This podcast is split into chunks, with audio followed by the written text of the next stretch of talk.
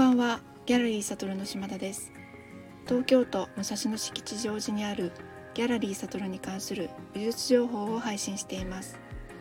毎週金曜日午後6時にアーティストやギャラリーの活動美術にまつわる様々なお話をお伝えしています。今日は2023年12月22日12月第4金曜日です。今年もあと10日ぐらいですね。本当に早いです。12月は師走と言いますけれどもこういう時こそ落ち着いて過ごしたいなと思います。皆さんはいかがでしょうか？さて何度かお話ししていますがギャラリーサトルは展覧会を開いてアーティストを紹介する以外に美術鑑賞をもっと楽しもうというイベントサインを行っています。これは私ギャラリーサトルの島田と恵子さんの2人で行っています。先日その恵子さんとサインについてお話ししたのを収録いたしましたので今日はこちらをお聞きください。今日はあの恵子さんと一緒にサインのこれまでの経緯とかしたいなと思ってるんですけどよろしくお願いします。よろしくお願いしますサインが始まったのが2018年なんですけど、はい、その前からあの恵子さんにはあの時々サポートしていただいてて大体2016年ぐらいから2018年ぐらいにある講座であるワークショップを受けてで同じやり方で体験してもらったんですけど、はい、写真がいっぱいあるカード。でその中から好きなの気になるのを選んでもらってでそれについていろんな問いをするっていうような。結構直感的に選んだけど、うん、こう問いを受けて答えていくとなんか自分の中からこう引き出されていくような感じとかがあって、うん、その体験が面白かったなっていう印象はありました。それが多分ね恵子さんに話した最初の時だったと思うんだけど、うん。その後どうしたんでしたっけね？その後はえっとそういうイベントっていうんですか？ワークショップのイベントみたいのをお互いいろいろ探して、うん、そういう鑑賞イベントみたいな個人でやってる人とかがいて、はいはい、そういうのになんか情報共有してなんかそれぞれ参加したりとか、っていうのをやり始めたような気がします。でその時は多分が考えてるイメージをするにはファシリテーターっていうのが一番近いのかななんて思って、そういう本読んでみたりとかね、はい、養成講座みたいのに行ってみたりとか、うん、そうですね。それはそれですごいあの面白かったですよね。面白かったですね。すごく役に立つというか、うん、考え方とかね、うん、すごく分かりやすいっていうか納得がいくというか、あの特に美術寄りのものじゃなかったけど、はい、その時あんまりなかったですよね。あの対話型鑑賞とかっていうの。今はすごい聞くけど。ただ日本に入ってきて、ね、あのアメリカで、うん、なんかなんていうの開発されたメソッドみたいな感じで、はい、ちょっと輸入はされてたけど、うん、まだそこまで、広がってはいない感じで、はい、そういう外でいくつか学んだり体験したりしてもう2018年の8月にはここでもう1回目をやってたんですよ。ギャラリーで。ね すごい速さだなと思って。あそうですね。考えてみると、うん、それで2019年の終わりぐらいまで、まあ、2人で展覧会に合わせたプログラムを作ってでファシリテーターとサポーターっていうので交代でやってやってましたね。はい。やってます。で、まあ、コロナになっちゃって、うん、できないねってなって勉強会を始めたのいつでしたっけ？今年の1月あそうだ。だからまるまる2年ぐらいはちょっと離れちゃったんだよね。はい、うん、もうね最初の2020年緊急事態宣言の年はであまり外出もできないような状態だったから、ですよね。その時でもこうたまに伺っ展示の時に伺ったりするぐらいですよね、ほとんど外出もしてなかった気がして、うん、なんかあっという間だった気がしますね。なんとなく。そっか。もう2年ぐらい全くやってなかったですよね、うん、でも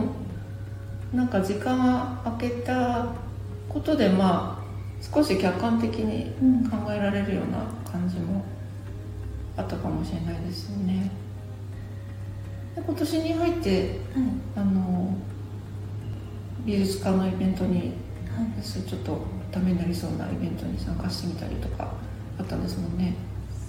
そうですね。世の中がねコロナ明けたっていう感じで普通に戻ってきたので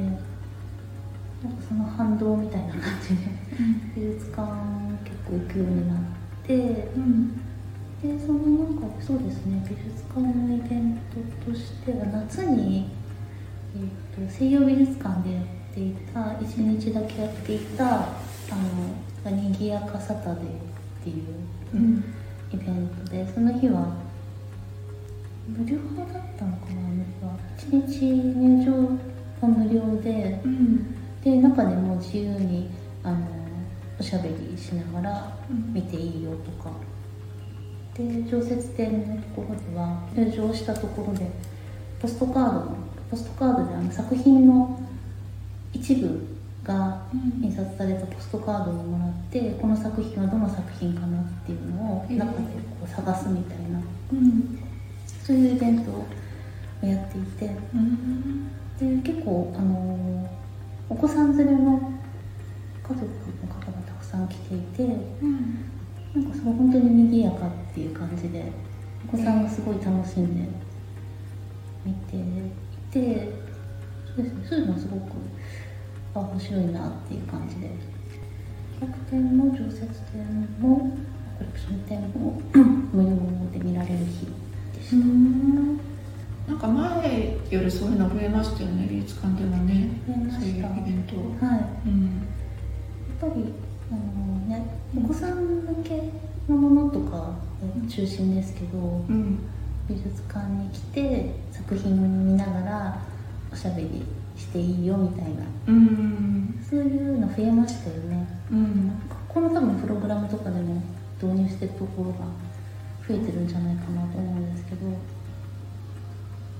私もいつだったか忘れたけどあの写真美術館で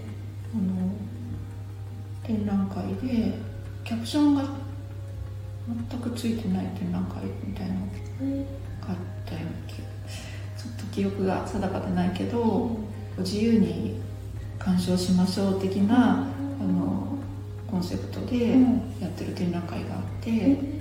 結構斬新ですね、美術館でキャプションがないっていうの。うん。そう。その時思ったのはあの全く知らない作品の方が知ってる作品よりも自由に見れるなっていうのをその時思ったんですよね、うん、なんか他に面白かったりイベントありますか？行ってみたやつで。っていうか展覧会だと、うん、あのアーティザン美術館でやってたアブストラクション、うんうん、あれが今年一番面白いなと思いました、うん、でそこで思ったのはあのコレクション美術館のコレクション、うん、最近すごく気になっているのが企画展のあの値段がすごく上がったっていうのがそう。料金がコロナ後にものすごく上がったじゃないですか、うん、今もう普通に2000円超える金額になっていて、うん、なんか全然美術の人間じゃないないんですけどすごくなんかこうなんか危機感があってただでさえ物価がね高騰してるのに、うんこんなに値段が上がっちゃったらさらに美術館に来ようなんて人が減ってくんじゃないかなって、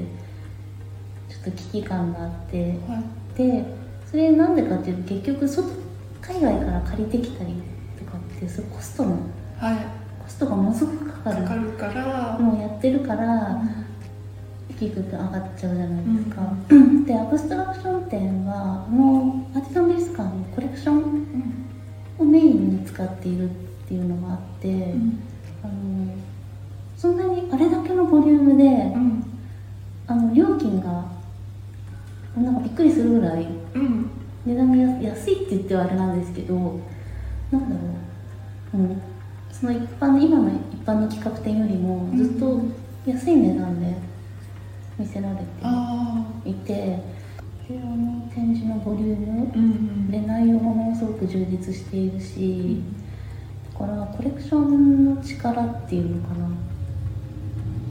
可能性っていうんですか、うん、それだけ充実したコレクションを持ってればその中でいろんな面白い、いろんな見せ方ができて、魅力的な企画ってたくさんできるんじゃないかなっていうのに気づかされて、うん、でそれきっかけであの今まで、えーと、コレクション展ってあの企画展のおまけみたいなおまけみたいな感じで見るっていうイメージがすごく強くて、はい、なんかそんなに企画展もしっかり見た後なんでちょっと疲れてるみたいなのもあってあんまりじっくりねゆっくりっていう感じで見ることがなかったので、うん、なんかすごくもったいないことしてたかもしれないって思い始めてその後あのアブストラクション行った後はすごく美術館のコレクション展っていう注目して、うん、で、えっと、見に行くようになりました。東京国立近代美術館竹橋、うん、そこもすごくたくさんコレクションがあって、うん、コレクションだけ見るじっくり見るのでもかなり時間が必要だったりして、うん、こことかとはあの千葉県の佐倉にある DIC 川村美術館っていう美術館に行ってそこはあのアメリカの現代美術のうん、あのコレクションが結構充実していて、うん、それを見に行ったりとか。あとは山梨県立美術館に見に行ったりとか。ちょっとあの、えっと、東京都からちょっと足を伸ばして、まあ、日帰りで行けるぐらいの距離。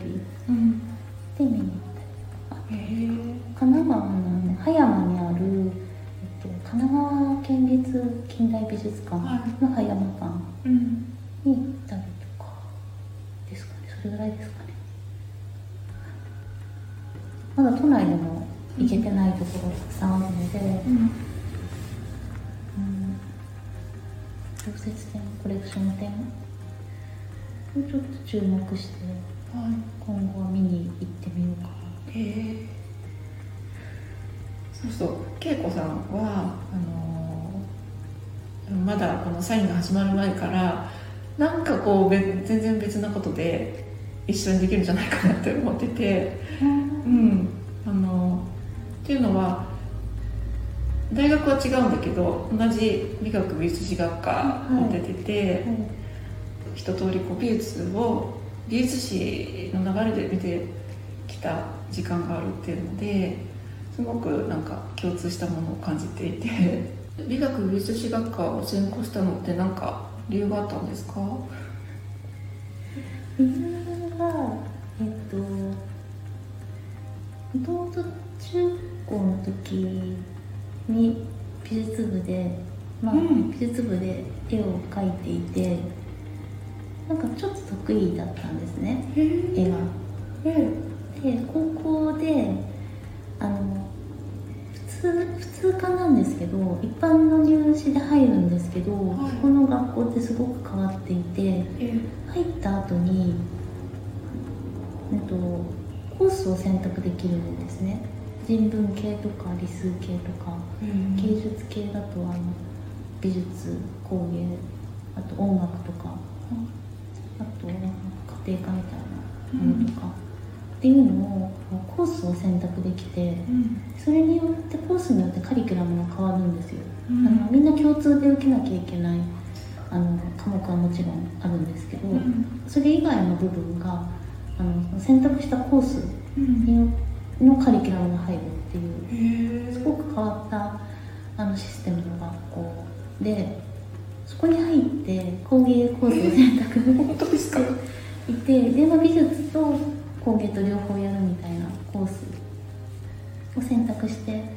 い、でなんかいろいろいろやったんですよ。美術もあのもちろんデッサンから、はい、えっと油絵からデザインから工芸もいろいろやりましたよ。焼き物もやったし七宝焼きとかもやったし。あと編む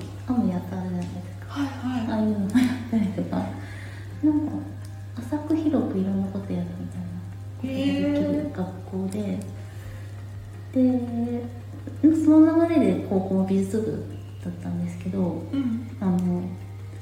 そこで私なんとなくで選んだ人なんですけど結構ガチであの美大目指す人ばっかりでなんかもう格が違うぐらいみんな ものすごく上手な人ばっかりででそこでちょっと世界は違うぞっていうのが分かり。で私全くデッサンが苦手でそのあの入試でやるようなレベルのデッサンとかっていうのが全くできなくて、でもなんとなく美術は好きだから、うん、でも美術もその流れに乗っちゃってるんで、うん、まだ大学ってなった時に なんかじゃあ勉強する本を。へえー、そうなんだ。っていうので何かあるのかなって思った時に美学美術史っていうもともと歴史も好きだったっていうのもあるんですけどそういうのであこういう学科があるんだっていうのが選んだ理由で。す島田さんはどういう経緯で？あ私はねあのやっぱりお絵かき好きで、うん、お絵かき教室に通ってたのねうちの近くの、うん、それであの学校の美術の授業でも褒められたりして、うん、それで美大に行こうかと思ったんだけど親がねなんか反対したんですよ、多分おとなしすぎて、馴染めないんじゃないかと思ったみたいで、それでだったらお実技ないけど美術が勉強できるっていう同じ理由で医学美術史学科を見つけてですね。自分の人生の中の鑑賞体験みたいなことってありますか？多分このサインにつながるような体験としては、うん、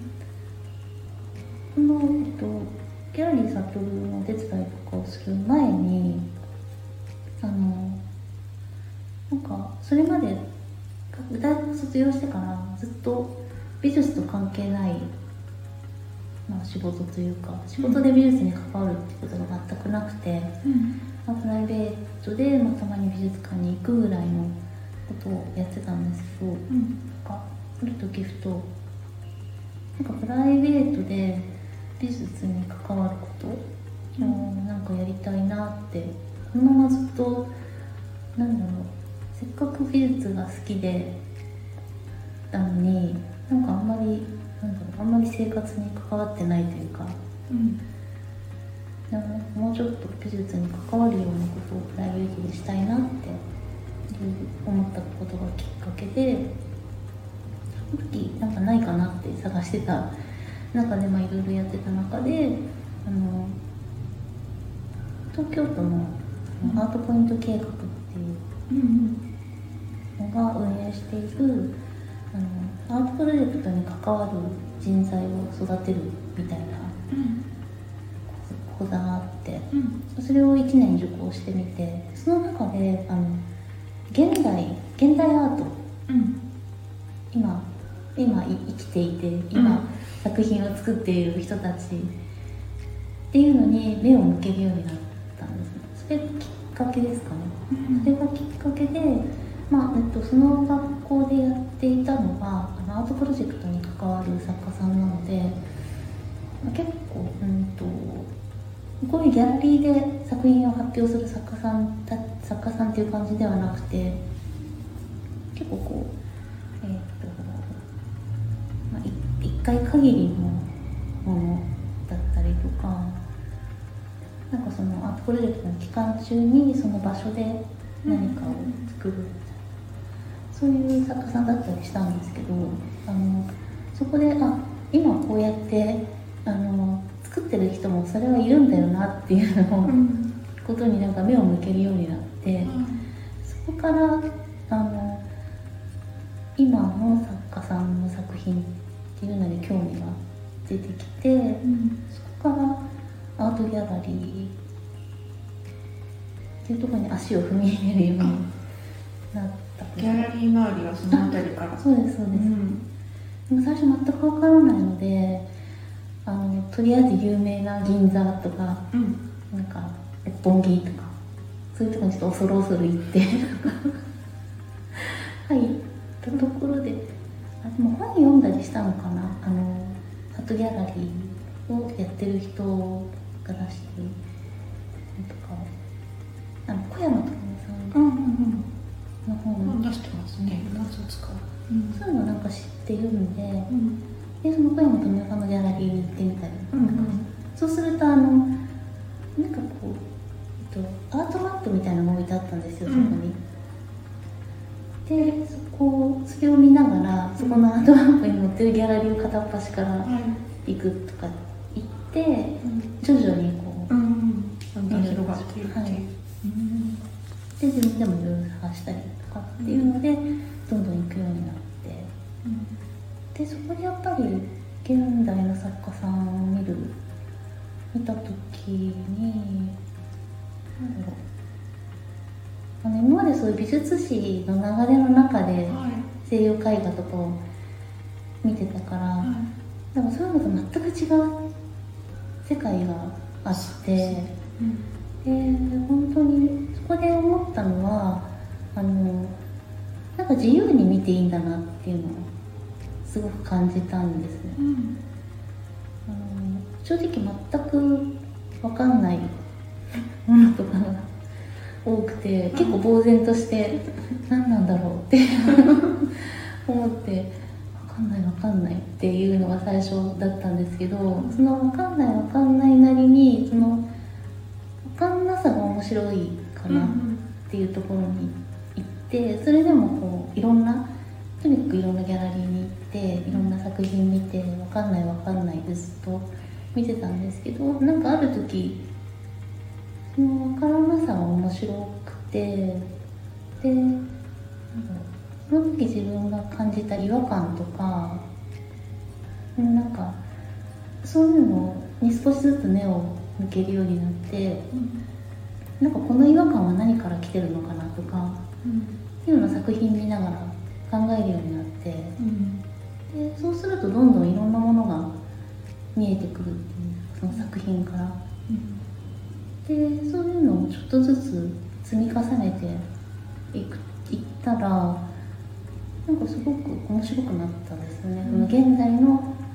作品を見るっていう。こと、うん、で本当に何だろう自由に見ていいんだなっていうのをその経験の中から、うん思って、うん、で、えっと、ここからサインにつながるところになるんですけど、結局それって自分のなんか体験の中だけで終わっちゃって誰とも共有することなくその経験って終わっちゃうじゃないですか、うん、なんか面白くて、うん、なんかいろんなことが自由に思ったけど、はい、そこって結局自分の中だけで終わってしまうことで、でも見に来てる人たちはなんかどういうふうに見てるんだろうとか、はい、他にその作品を見てる人たちとが思ってることとかを共有できる場があったらいいなって思ったんですよね。それがなんかサインの活動につながるきっかけの体験だった。でちょうどそういうね島田さんもそういうなんだろう何かやりたいみたいな、でそのいろんなそういう話をしてる中で、なんかだんだんサインの方向に盛り上がってたのかな、ってなんとなく振り返ると思ったりしてすごい。いい話 確かに美術の流れはなんとなく頭にあるけどもうこうある程度評価が定まってるものででそこから現代美術見て回るってまあ多分全然別なんですよね。そうですね、うん、私も最初は美術館周りが中心だったからなんだろうみたいな感じで作品を見るっていうのはあまりなかったかもしれないですよねそれまでは、うん、でもギャラリーとか回るようになってなんだろうっていうのもあるんだなみたいな感じで。確かに。だからそのなんだろうって思ってる時に隣の人は何を感じてんだろうとか共有できたら面白いですよね。うん。島田さんと自分で共通してるのはあの生の作品を見るっていうところが多分共通してすごくこだわってるところじゃないかなと思うんですよね、はい、その場でその作品を、生の作品を見るっていうのがここは本当にあの重要なことだと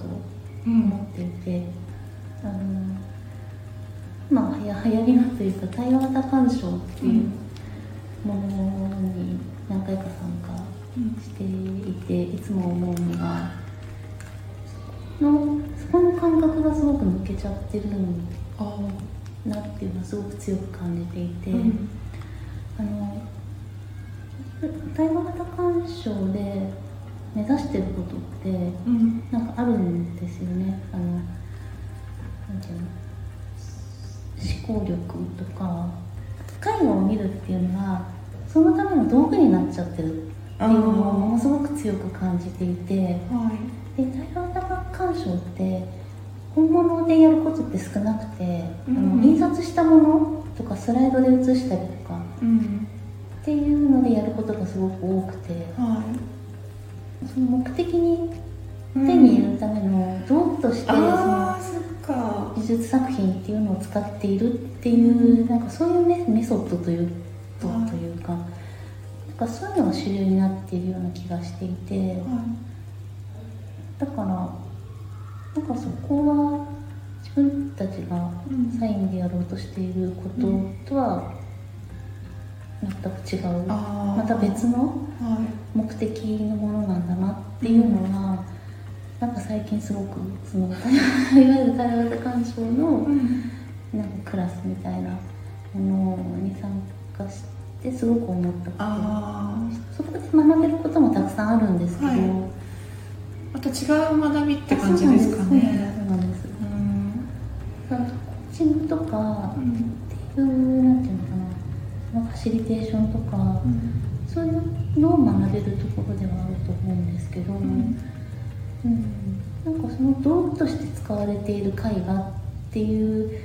ことにはものすごく違和感をいつも感じてしまっていてなんだろうその印刷物で見る、うん、見て細細かいところなんか全く分かんないんですよ。っていうのでそれでなんだろうそれでいいというか、うん、いいよしとしてやって。いるところにやっぱりどうしても違和感が拭えないなっていう。そこで学びがあることは否定はしないんですけど、はい、うん。そうそう。なんか作家さんもおっしゃってたけど見るっていうことすごい深いことだっておっしゃってて、うん、だからまあ印刷された作品を見て感動することもあるかもしれないけれどもうんと実施する側もなんかこう結果をもたらさなきゃみたいになっちゃうとやっぱりちょっと違っちゃうかもしれないですよね。多分サインで目指してるゴールっていうのが全く違うからやっぱりそのイベントをやる中での、はいうんとこう振る舞いとか進め方については、うん、対応型鑑賞とかのコーチングのスキルってすごく使えると思うんですけど、うん、やっぱりなんか心に響くっていうか、うん、うん、心が動くというそうそう心が動いてすごく幸せを感じたりとか、あのなんか生きる勇気をもらうとか、そういう力があるんですよね美術鑑賞っていうのはね。うん、生の作品を見る楽しさ、うん。ですよねなん。か、見る楽しさやっぱり広めたいっていうか生の作品見るとやっぱりそこにアーティストがいて、うん、手を動かして作ってたっていうのが、うん、気配っていうかねそうそうなん。ですごいあるん。ですよねその奥にね作家さん。がいるっていうなんかそういうのそういうのが感じる瞬間ってありますよね。ありますあります。あのなんかじっと見てるとその奥にいる作家さんとつながる瞬間、うん、そうそうそう。そうなんですよ。みたいなのがあって、うん、そう。そうなんですよ。その人が表現しようと思ったこととか、うん、あの作ってる時に考えてたこととかが、うん、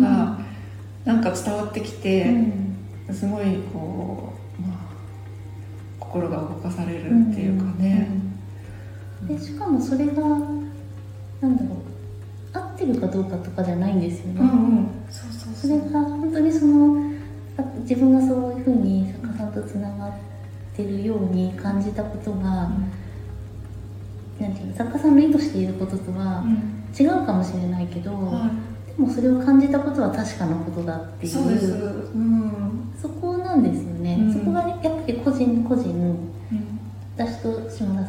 で違う違っても全く構わないし、うんうん、それはなんか自分だけの経験、そうです、ね、経験だから、まあ、私たちがこう考えるサインっていうのもまたちょっと別のアプローチでまだこう作り上げてるっていう感じだけど、うん、少しずつ形にしていきたいですよね。はい、うん今後もよろしくお願いします。はい、よろしくお願いします。今後も